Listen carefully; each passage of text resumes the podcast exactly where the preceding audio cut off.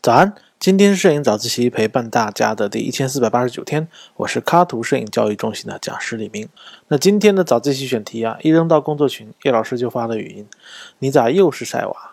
是的，这期还是晒娃。我们家的娃又可爱又上镜，对吧？我已经算比较克制了。没娃之前不能理解，现在有了娃，本人也在晒娃路上越走越远。但是晒着晒着呢，渐渐的我也发现了一些问题。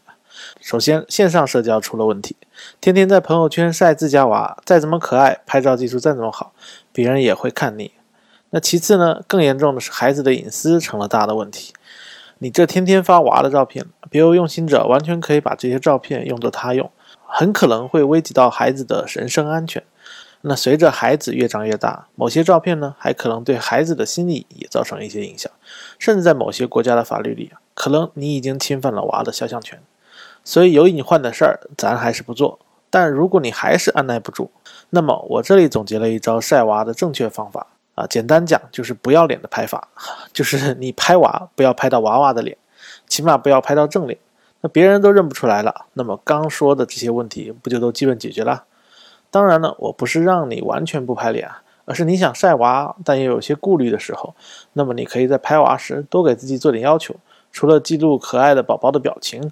如何拍几张既不露脸又能体现萌态，同时还能不暴露隐私的照片，那不是很完美吗？比如，你可以拍局部肉嘟嘟的小手啊，活蹦乱跳的小脚，甚至是脸的部分啊，比如说眼睛啊、耳朵啊，这些都是充满童真啊、充满朝气，而又是我们拍摄时容易忽略的一些小的细节。有人说啊，手是女人的第二张脸，那对于每个人来说，其实都是。娃娃的每一只手都透着未经世事的稚嫩。那再来呢？你可以拍背影或者拍侧面。拍照的时候，正脸总是吸引我们全部的注意力，但当看不到脸的时候，那服装啊、道具啊、动作这些细节就反而更吸引我们。所以这些角度的镜头呢，反而会让我们更加的充满想象力。那到底这个娃娃有多可爱？那他现在又是什么表情？他正在做什么事儿呢？在想什么呢？我们会期盼的看着他啊，等待他转身对你露出一个迷人的笑容。第三，我们可以用手用身体的部分或者用道具遮住娃娃们的脸。那犹抱琵琶半遮面啊，道理其实跟拍背影、拍侧面是一样的。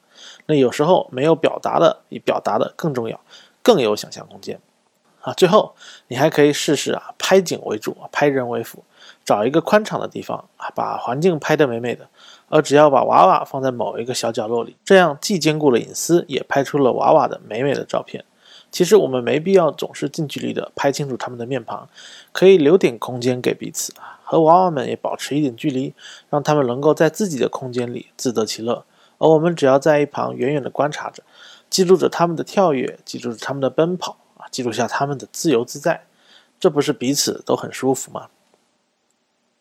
回头再想一想，我们是不是也总是被某种环境啊、某种安全感，甚至是某种习惯所束缚，所以总是和娃娃们寸步不离，总是想要拍清楚他们的脸庞。而摄影观察的角度啊，有时候就是我们生活的写照。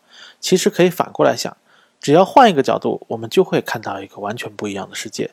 而稍加练习、揣摩一下技巧，就可以拍出完全不一样的照片。而这是最简单，却也是最难的部分。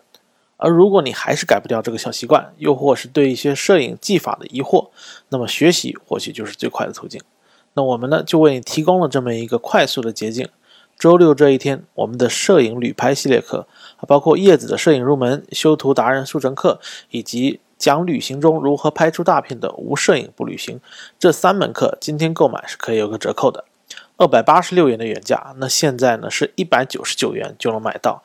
如果你感兴趣，可以点击下方的阅读原文进去了解。其他平台收听到的同学呢，欢迎来到我们的微信公众号“摄影早自习”。今天的帖子底下点击阅读原文就可以进去购买课程啦。